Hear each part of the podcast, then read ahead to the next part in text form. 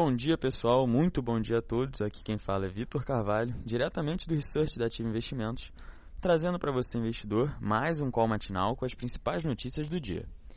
Lá fora, as principais bolsas e índices americanos operam estáveis, na expectativa do relatório Payroll de emprego nos Estados Unidos, que deve guiar os mercados nesta sexta-feira.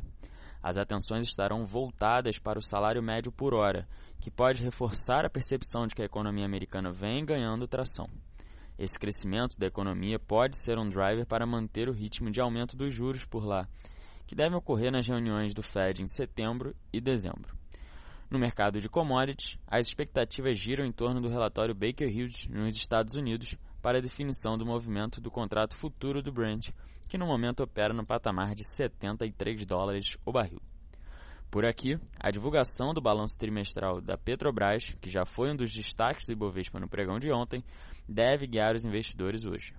Outro fator que também deve influenciar no mercado é o cenário eleitoral. Ontem, após o fechamento do mercado, foram confirmadas as indicações de Ana Amélia e Eduardo Jorge como vice da chapa de Geraldo Alckmin e Marina Silva, respectivamente. Amanhã, o PT deve anunciar o nome do vice-presidente, que deve ser Fernando Haddad, uma vez que Lula segue como a indicação inicial para a corrida presidencial. Agora sobre a agenda do dia com os principais eventos do mercado. Daqui a pouquinho, às 9h30, nos Estados Unidos, o Departamento do Trabalho divulga número de postos de trabalhos criados, além da taxa de desemprego e o salário médio por hora. É o relatório Payroll, referente ao mês de julho. Também às 9h30, o Departamento do Comércio americano divulga a balança comercial referente ao mês de junho. Às 10h45, nos Estados Unidos, o IHS Market divulga o índice de gerentes de compras, o PMI composto e o PMI de serviços. Às 11h30, o Banco Central faz leilão de até 4.800 contratos de swap cambial, que equivale a 240 milhões de dólares, para a rolagem dos contratos que vencem em 3 de setembro.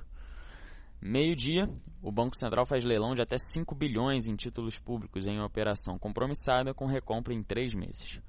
Às 16 horas, nos Estados Unidos, será divulgado o relatório Baker Hughes de postos e plataformas em operação. Como já falado, antes da abertura do mercado, a Petrobras divulga o balanço referente ao segundo trimestre de 2018 e hoje na França também Primeira-ministra do Reino Unido, Theresa May, se encontra com o presidente da França, Emmanuel Macron, para discutir assuntos sobre o Brexit. Por fim, gostaria de agradecer a todos pela atenção e em nome da Ativa Investimentos, eu desejo a todos um bom dia e bons negócios.